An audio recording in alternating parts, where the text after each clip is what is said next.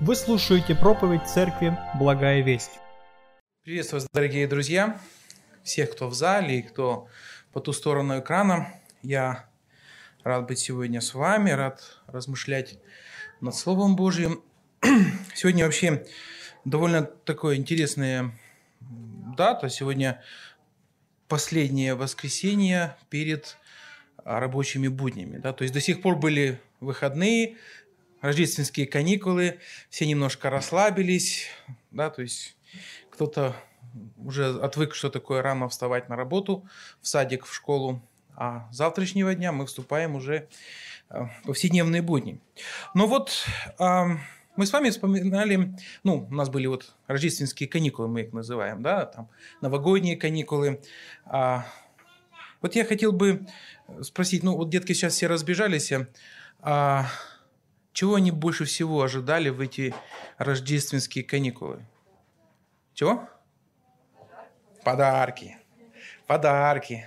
Новый год, Рождество – это всегда, дети знают, это, это повод, это время, когда подарки дарят им. И люди обмениваются подарками, на подарки очень много средств тратится. А вы знаете ли а, историю, которая послужила основанием того, что все эти подарки вот так вот в Рождество, Новый год курсируют между хозяевами. Я думаю, знаете.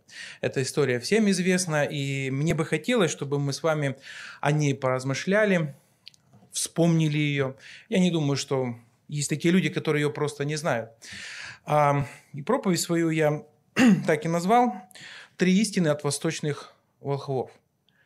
Знаете эту историю, да? Которая записана в Евангелии от Матфея, а во второй главе мы прочитаем первые 16 стихов. Евангелие от Матфея, вторая глава, первые 16 стихов. Когда же Иисус родился в Вифлееме Иудейском, в дни царя Ирода, пришли в Иерусалим волхвы с востока. И говорят, где родившийся царь Иудейский? Ибо мы видели звезду его на востоке и пришли поклониться ему. Услышав это, Ирод царь встревожился – и весь Иерусалим с ним. И, собрав всех первосвященников и книжников народных, спрашивал у них, где должно родиться Христу. Они же сказали ему, в Вифлееме Иудейском, ибо так написано через пророка. И ты, Вифлеем, земля Иудина, ничем не меньше воеводств Иудиных, ибо из тебя произойдет вождь, который упасет народ мой Израиля. Тогда Ирод тайно Призвав волхвов, выведал от них время появления звезды и, послав их в Вифлеем, сказал, «Пойдите, тщательно разведайте о младенце, и когда найдете, известите меня, чтобы и мне пойти поклониться ему». И они, выслушав царя, пошли, и все звезда, которую видели они на востоке, шла перед ними, как наконец пришла и остановилась над местом, где был младенец. Увидев же звезду, они возрадовались радостью весьма великою. И, войдя в дом, увидели младенца с матерью, с Марией, матерью его, и, пав, поклонились ему, и, открыв сокровища свои, принесли ему дары – золото, ладан и смирну. И, получив во сне откровение не возвращаться к Ироду, иным путем отошли в свою страну. Когда же они отошли, Сей ангел Господень является во сне Иосифу и говорит, «Встань, возьми младенца и матерь его, и беги в Египет, и будь там, доколе не скажу тебе, ибо Ирод хочет искать младенца, чтобы погубить его». Он встал, взял младенца и матери его ночью и пошел в Египет. И там был до смерти Ирода, да сбудется реченное Господом через пророка, который говорит, «Из Египта возвал я сына моего». Тогда Ирод, увидев себя осмеянным волхвами, весьма разгневался и, и послал избить всех младенцев в Вифлееме и во всех пределах его, от двух лет и ниже, по времени, которое выведал от волхвов. Аминь. Вот эту историю мне хочется вместе с вами рассмотреть более подробно. И из этой истории я хочу предложить вам три истины. Возможно, не все темы я затрону, но вот три истины, которые в свое время меня затронули, когда я ее читал, и я хочу их передать вам. Итак, первая истина. Первая истина рассказывает нам о статусе рожденного младенца. Смотрите, когда случился переполох в Иерусалиме, он случился потому, что какие-то неизвестные волхвы приходят в Иерусалим и задают вопрос, где родился царь? Об этом мальчике ничего не известно. У Ирода давно рожденных младенцев не было, у царя. И вот э, наступает такой момент, хотят узнать, кто это и где он. И знаете, личности тех, кто пришел поклониться, могут кое-что нам рассказать о том, кому пришли поклониться. Ведь мы знаем такую а, ну, аксиому, которая говорит, что, а, как правило, поклоняются кто? Те, кто ниже статусом, поклоняются тому, кто выше статусом. Да, наоборот, не происходит, правда? Не, не бывает такое, что кто-то вот высокий пришел поклониться кому-то низкому. Обычно наоборот. Те, кто ниже, да, они поклоняются высокому. И смотрите, а поняв статус вот этих волхвов, мы можем себе представить вот статус самого младенца, к которому они пришли поклониться. Что же мы знаем об этих волхвах? Интересно, что слово, которое в оригинале записано в греческом языке, которое переведено у нас как волхвы, а в других переводах как мудрецы, звездочеты. А в греческом оно звучит очень интересно. Магос. Да? То есть, грубо говоря, маги. Но что мы слышим, когда, ну, что мы представляем себе, когда слышим эти слова, да, то есть каких-то чародеев, да, колдунов. На самом деле, ко времени Иисуса Христа это слово имело немножко другое значение. Изначально это были языческие священники, которые обладали обширными познаниями и какими-то особыми способностями. И вот именно ко времени Иисуса Христа а, вот этим словом магос да, называли всех людей, которые а, на территории бывшей Персидской империи обладали какими-то не поддающимися объяснению способностями. Ну, там, особыми знаниями, а, то есть какие-то астрономы там, или врачеватели. То есть люди, которые вот то, что они делают, их неумение сложно было объяснить простым языком, теми знаниями, которые обладал, обладали э, рядовые жители тех мест. Ну, чтобы вы себе представили, по аналогии, да, вот для, для меня, а, а, скажем, программист – это тоже маг. Потому что я не представляю, что он там делает, и как вот из этих вот а, ноликов и единичек получается какая-то картинка, графика, вплоть там, э, ну, даже фильмы снимают, говорят. Понимаете, то есть для меня это сверхъестественно. Я это не понимаю, и, и он для меня своего рода маг. Да? То есть, чтобы вы понимали, кто эти люди. То есть, это а, мы не знаем вообще точно о них. Просто сказано, что пришли маги с Востока. Но, смотрите, что интересно. Это были люди, которые, скажем так, научная элита восточного общества. А вы когда-нибудь пробовали попасть а, на чай к президенту? Пробовали, нет? Э, даже не пытались, правда? Почему? Потому что туда нереально попасть. Охрана, да и у президента, в принципе, нет на вас времени. Знаете, я думаю, что Ирод себя любил намного больше, чем нынешние президенты. Своим временем он дорожил. И просто абы кто. Просто прийти к царю и сказать, царь, где у тебя там родился царь, наследник? Никто не мог. То есть люди, которые пришли к Ироду, они обладали довольно высоким статусом, потому что их беспрепятственно пропустили к царю. И они приходят к царю и говорят, царь, где родился настоящий царь? Вникните, да, вот просто представьте себе, эти люди имели дерзновение, авторитет заявить ему, царь, ты знаешь, где-то здесь родился человек, который станет царем. Младенец, который станет царем. И что интересно, Ирод не позволил себе как-то их наказать. Мы знаем, что Ирод был довольно а, неординарным правителем, эксцентричным таким, что а, он мог своих сыновей а, за намек на какой-то заговор просто убить, уничтожить. То есть просто вникните вот в этот момент. То есть несколько таких намеков, но они показывают, насколько эти люди были а, важными для Ирода что он с ними не хотел ссориться. Мало того, смотрите, он притворно готов был поклониться вот этому младенцу, о котором говорят эти волхвы, только бы до него добраться, но при этом не портить с ними взаимоотношений. О чем это говорит? Это говорит о том, что люди, которые пришли, несомненно, занимали довольно высокое положение. И вот эти вот, эта элита научного того времени, научная элита, она приходит к Иисусу Христу, младенцу, для поклонения. Мы не знаем, Библия не говорит нам о том, как они это узнали, в каких книгах они это вычитали. Но вот они вычислили, что там родился Спаситель. Причем это языческие э, священнослужители. То есть они абсолютно не поклонялись Богу живому, как поклонялись евреи, иудеи. Они просто пришли, потому что знали, там родился необычный человек. Необычный, который, которому мы не почитаем зазорным поклониться. Знаете, пере, пере,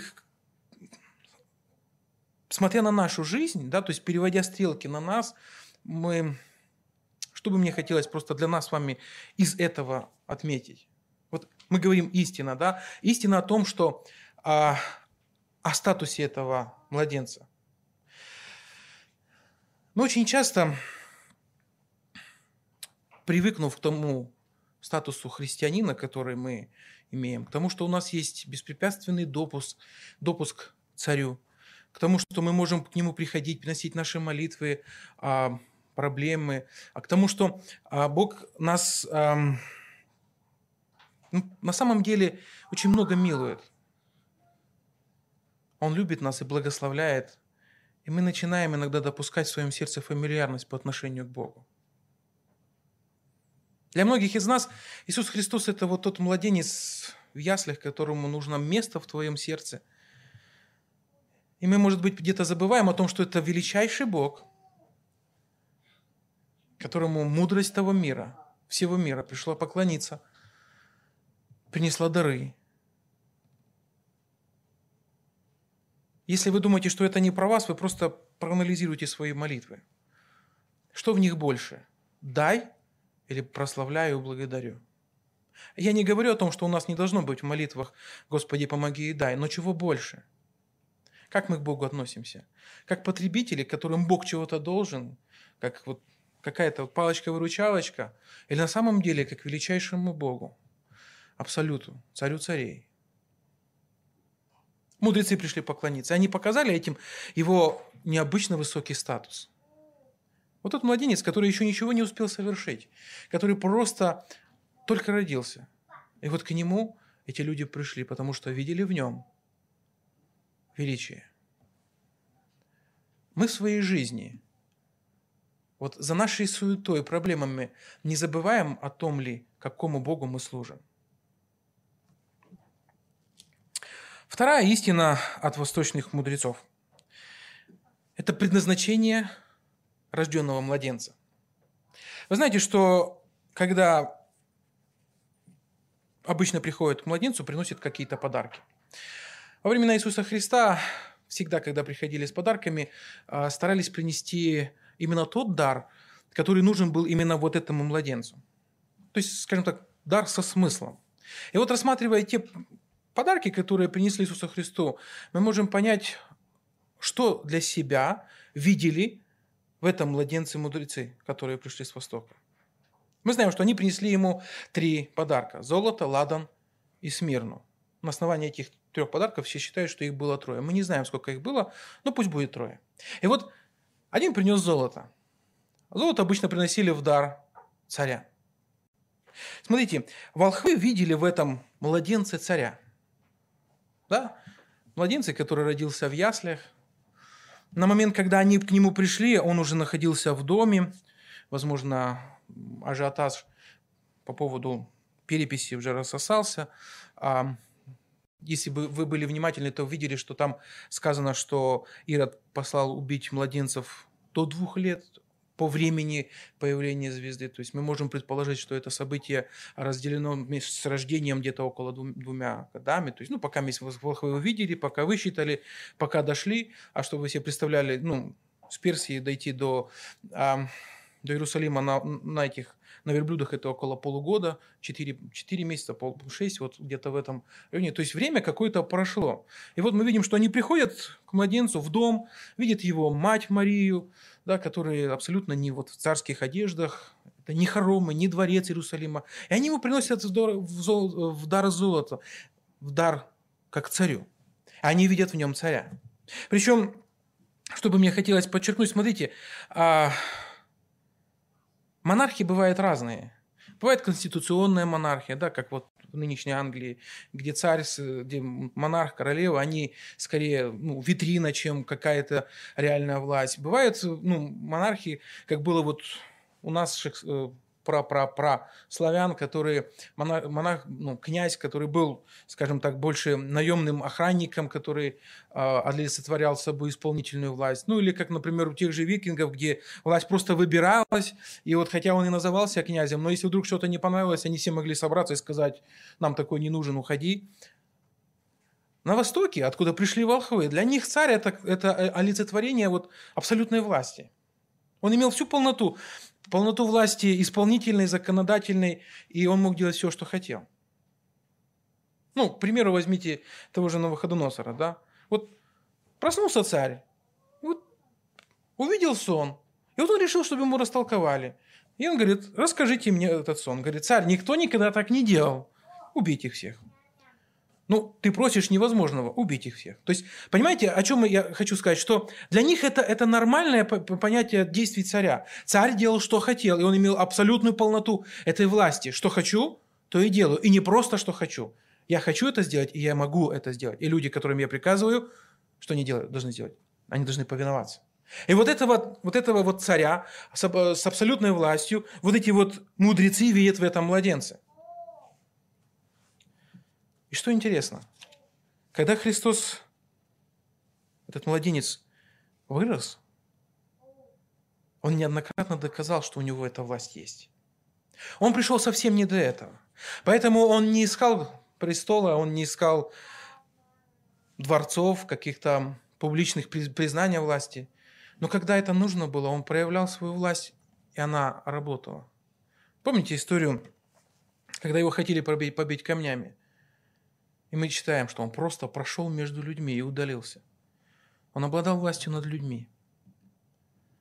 Шел мимо, увидел рыбака и говорит, следуй за мной. И он пошел. Но не только над людьми Христос обладал властью. Он обладал властью над стихией. Помните? Плывут в лодке, буря. Господи, тебе дела нет, погибаем замолкни. И они удивлялись, кто же этот, что и море, и ветры ему повелевают, повинуются. Он обладал властью над демонами, которые, видя его, говорили, зачем ты пришел мучить нас. Он сказал, выйди, и уходили, никто не мог этого, такого сделать. Обладал властью над болезнями, многие люди исцелялись от его действий. Обладал властью над смертью. Помните, да, историю о вдове, которая хоронила сына? Христос прошел мимо, и смерть вернула. Понимаете, что Христос это... А, мы вспоминаем рождение Иисуса Христа. Это начало, это основание вот этих всех событий, начало вот новой эры. Но родился царь. Родился царь, который обладает полнотой власти. Друзья мои, Братья и сестры, вы просто вникните в это. Величайший Бог, могущественнейший царь, который обладает полнотой властью, и мы приходим к Нему. И мы имеем к Нему доступ. Не по нашим заслугам, не потому, что мы какие-то особые, а потому, что Он просто сказал, вы друзья мои. И находясь с Ним в здоровых, правильных взаимоотношениях с царем, мы становимся его друзьями, приближенными, со всеми вытекающими. И как уже сегодня эта тема прозвучала, мы несем ответственность. Знаете, как говорят, скажи мне, кто твой друг, и я скажу тебе, кто ты. Что люди говорят об Иисусе Христе, о царе, смотря на его друзей? нас с вами. Но, соответственно, и привилегии мы имеем. Как Христос, как апостол Павел говорил, да, тот, который сына своего не пощадил, но предал его за всех нас, как с ним не дарует нам и всего. Помните, мы служим Богу, который повелевал стихией, имел власть над болезнями, смертью. Друзья мои, меня это наполняет радостью и вдохновением, потому что мы не служим там деньгам каким-то, а на самом деле великому царю. И просто мы должны это никогда не забывать. И когда Христос жил на земле, Он не искал себе поклонения как царю. Он и по-прежнему к нам относится как к своим друзьям. Но мы не должны забывать, кто Он есть на самом деле. Второй дар, который принесли э, э, волхвы, это был дар ладом. Да, то есть они принесли его. Обычно такие дары дарили священникам. И вот эти волхвы, мудрецы, они видели в этом младенце не только царя, не только того, кто имеет власть, имеет право, имеет силу, но еще и священника. На самом деле Бог, Иисус Христос и есть наш первосвященник, это тот, кто стоит за народ перед Богом, да, то есть вот посредник, который а, старается разобраться, помочь и решить все духовные проблемы, которые у нас возникают. Это тот, кто будет следить за духовным здоровьем своей паствы. Кто будет наставником и учителем. Это тот, кому люди понесут свои проблемы. Знаете, Христос наш священник. Смотрите, что записано в Евреям в 14 главе. Ну, 4 главе, простите, Евреям 4 глава, 14 и 15 стихи. Итак, имея первосвященника великого, прошедшего небеса, Иисуса, Сына Божьего, будем твердо держать исповедания нашего. Ибо мы имеем не такого первосвященника, который не может сострадать нам в немощах наших, но который, подобно нам, искушен во всем, кроме греха. Вы знаете, Христос наш с вами священник, и несмотря на то, что Он еще и царь, но Он готов выслушать наши просьбы – наши трудности, наши проблемы. Во времена волхов не было психологов, потому что все свои проблемы духовные люди несли куда? Священников. Друзья мои, если у вас будут правильные взаимоотношения с Иисусом Христом, вас никогда не постигнет депрессия, и вам никогда не нужен будет психолог. И самое, что интересное, священники – это были люди, которым а, всегда были открыты двери. Они для того и существовали, чтобы люди приходили к ним и чтобы помочь людям познать Бога, прийти к Богу. Иисус Христос – это наш священник, который стремится помочь нам познать Бога, к которому мы можем прийти в любой момент нашей жизни. И третьим подарком, который принесли волхвы, это была Смирна.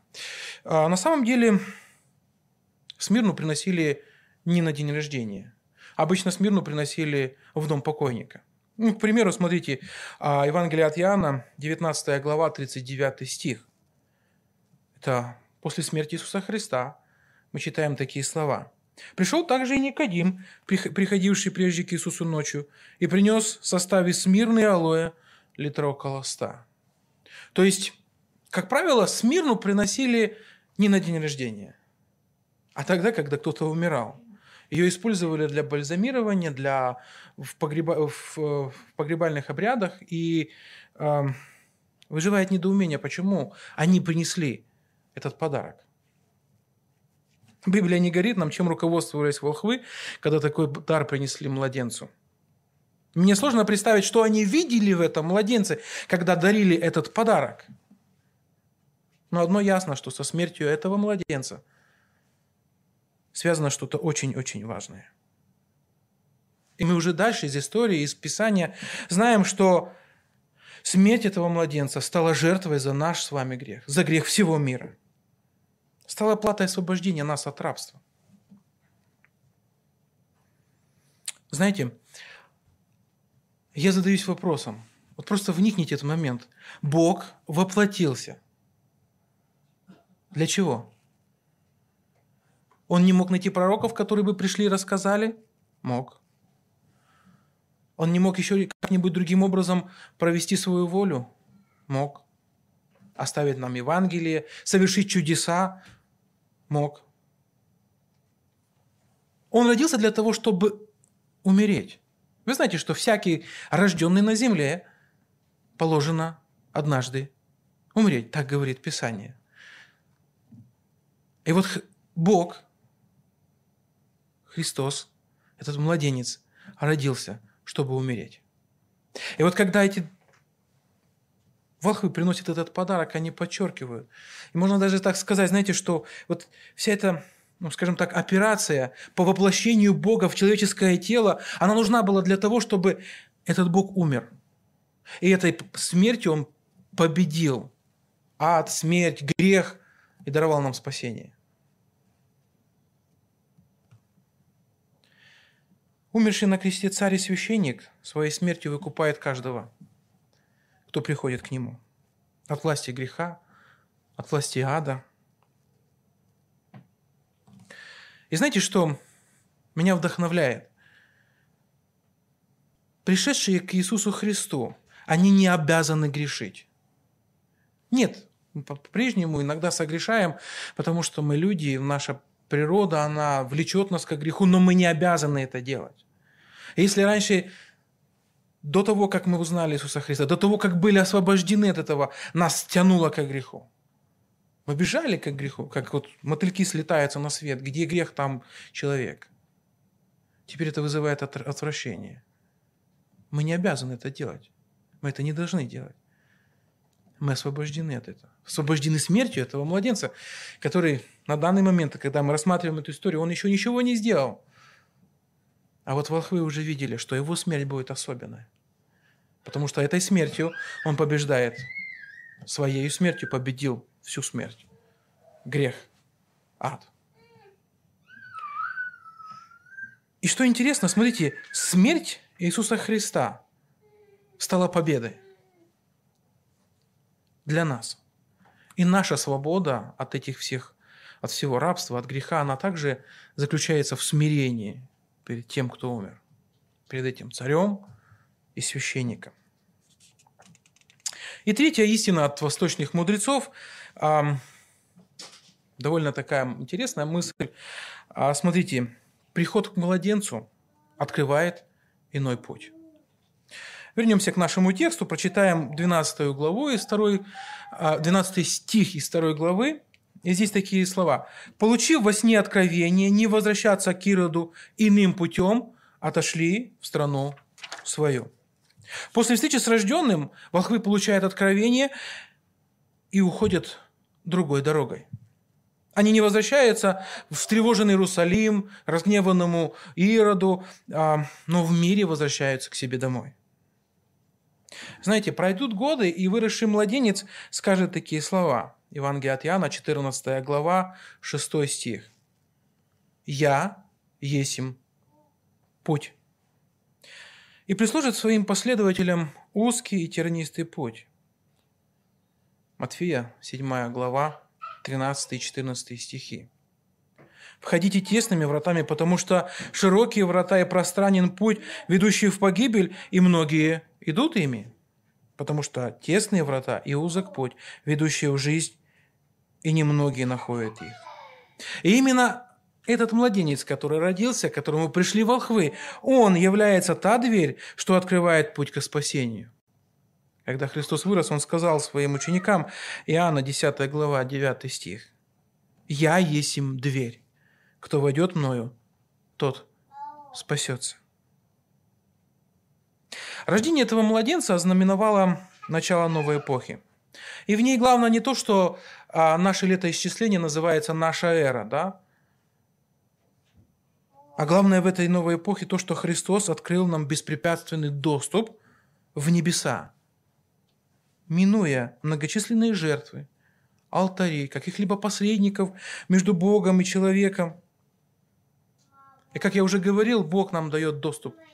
Царь, священник – величайший Бог, величайший, в высоком, величайшем статусе существо, оно дает нам с вами доступ, открывает новый путь, по которому мы с вами можем идти. Вход, Вход к Богу открыт, и Христос всякому, к Нему приходящему, предлагает иной путь. Путь радости, любви и благодати. Как-то на просторах интернета я наткнулся на картинку, на которой э, автор из, и, изображал богоисхание. И он себе представлял это в таком виде. Это большая высокая гора, на вершине которой находится Бог. И вот всякие мировые религии, такие как там христианство, буддизм, мусульманство и, и другие, они подобно альпинистам, каждый со своей стороны пытается добраться к Богу. То есть как бы такой вот немножко коммунистический взгляд, который говорит, что вот Бог один, и каждый его видит по-своему, и все идут вроде бы в одном и том же направлении, но с разных сторон. В тот момент мне показалась это довольно интересная идея, но потом, по зрелому размышлению, я понял, что она в корне неверна. Вы знаете, наш Бог, Он не там на горе. Родившийся младенец открывает дверь, путь к этому Богу. Он не сидит там, Он пришел к нам, Он вот Он здесь, рядом с каждым из нас. Только Христос – та дверь, которая открывает нам путь в присутствие Бога. И вот этот младенец, рожденный, который вырос, умер, и который теперь хочет жить в наших сердцах, он открывает новый путь. И каждый, кто к нему приходит – получает возможность идти новым путем.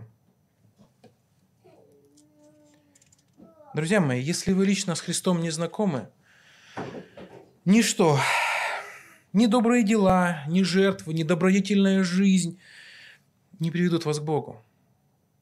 Только личная встреча с Иисусом Христом, признание Его Богом, даст вам возможность ины, идти вот тем иным путем, который ведет к блаженству. Что еще можно отметить? Смотрите, как только волхвы уходят иным путем, это приводит в ярость Ирода.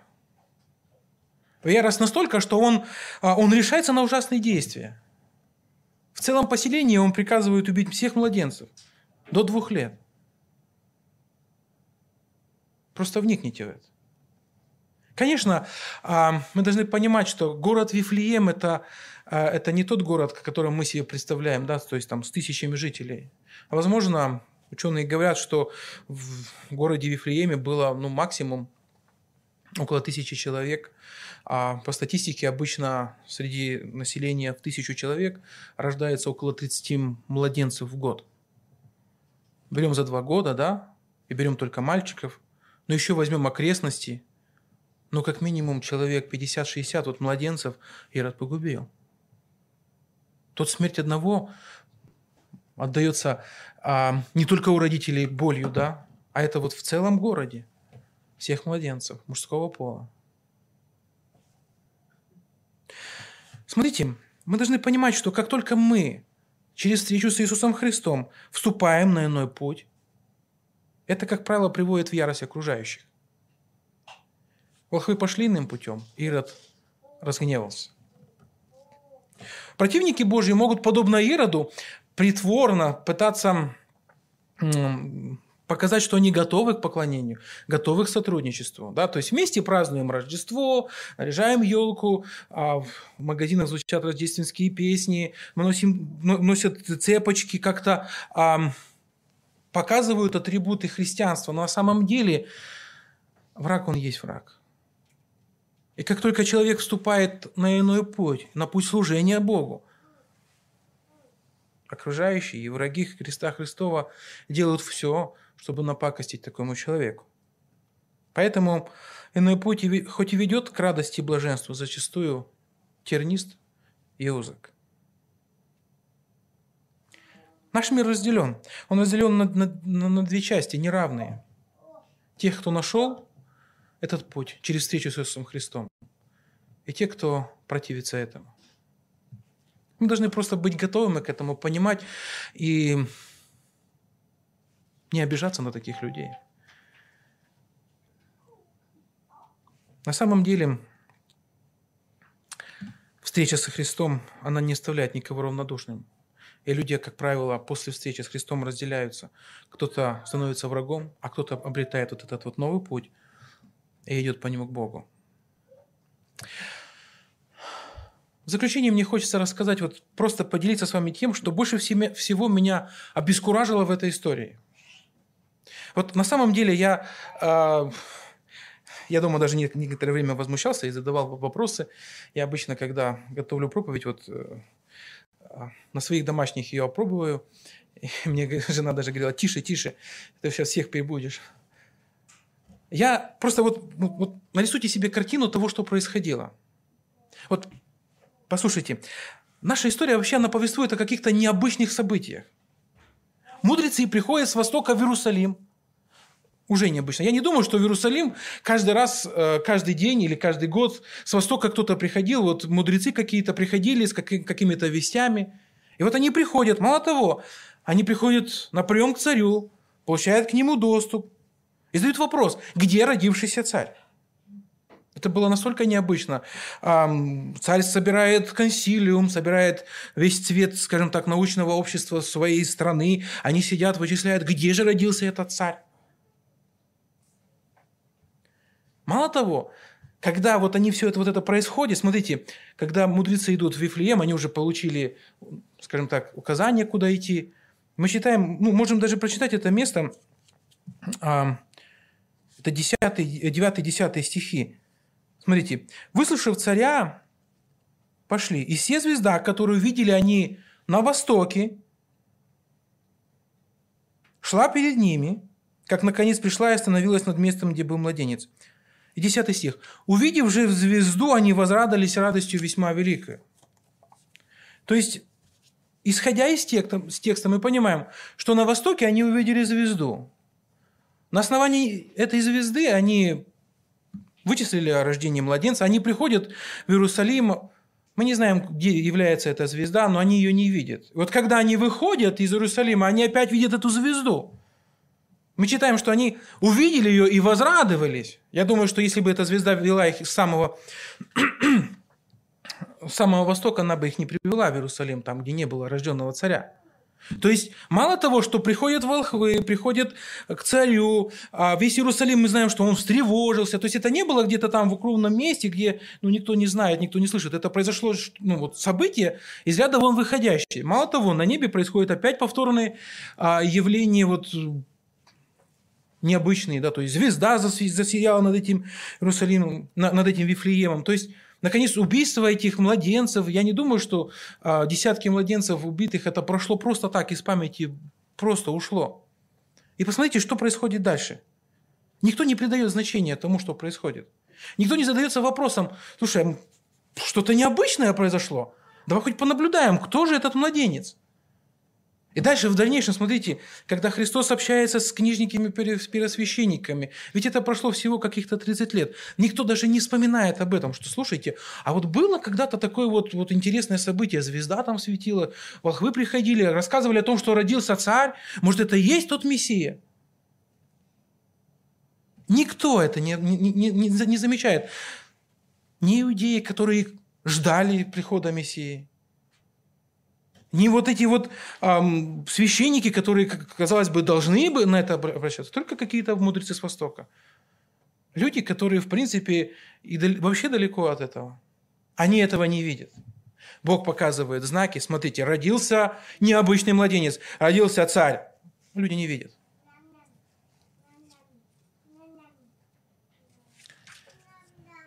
Посмотрите вокруг. Вот эта история, она мне очень напоминает сегодняшнее время, то, что происходит с нами вокруг сейчас. Библия говорит, скоро придет Господь. Знаков много. Пророчество исполняется. Будут глады, моры, землетрясения по местам кризисы, ужасные явления будут, люди будут жить в ожидании какого-то грядущих бедствий. Просто оглядитесь, не надо далеко ходить, выйдите на улицу, посмотрите, послушайте, включите телевизор. Все молчат. Подобно тому времени, только лишь единицы задаются вопросом, почему это происходит.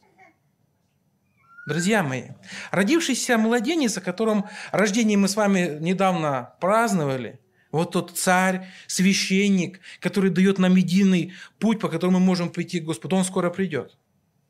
И он придет уже не как жертва, он придет как судья.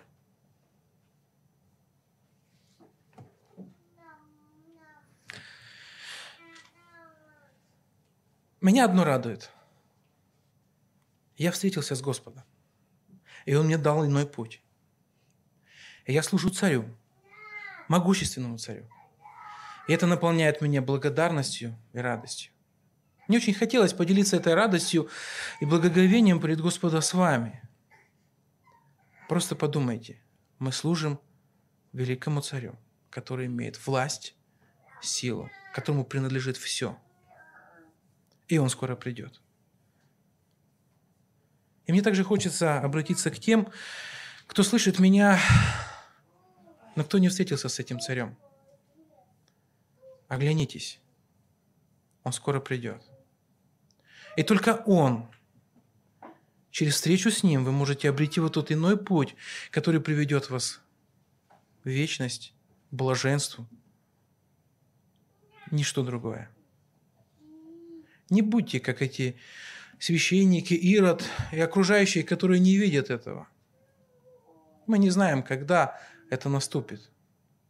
Потому что если вы прочитаете пророчества, которые говорят о, о которые предваряют пришествие Иисуса Христа, они практически все вот исполняются на наших глазах. И если кто-то думает, что у него еще времени много, вагон и маленькая тележка, вы глубоко заблуждаетесь. Сегодня мудрецы нам показали великого царя, который царь, священник, и встреча с ним может каждому дать иной путь, который ведет вечность, к блаженству, к царству. Те, кто его нашли и идут этим путем, радуйтесь. Мы служим великому царю. А кто еще за порогом? Время коротко. Не опоздайте. Аминь. Помолимся. Всемогущий наш Бог, Царь и Отец, хвала Тебе. Хвала и благодарность, что несмотря на Твой величайший статус, несмотря на то, что Ты Царь, Ты пришел в этот мир, смирил себя, принял образ раба, стал грехом. Для того, чтобы искупить нас подзаконных, Ты умер, чтобы мы имели освобождение от рабства греха. Я благодарю Тебя, Господи, что Ты не оставил меня где-то там далеко. Ты дал мне возможность встретиться с Тобою. Благодарю Тебя, что Ты дал мне идти иным путем, который ведет к счастью, к радости, к спасению. И я прошу Тебя, Господи, благослови нас, всех слышащих о Слове Твоем, о Тебе, о Твоем рождении, чтобы мы все задумывались, кому мы служим, и задумывались о, о том, встретился ли я со Христом. Потому что ты скоро придешь. И только готовые будут с тобою. Благослови нас, Господи. Мы нуждаемся в этом. Нуждаемся в Тебе. Хвала Тебе за все. Аминь. Местная религиозная организация Церковь Евангельских христиан-баптистов «Благая весть» зарегистрирована 24 июня 1999 года. ОГРН 103 773 974 3007.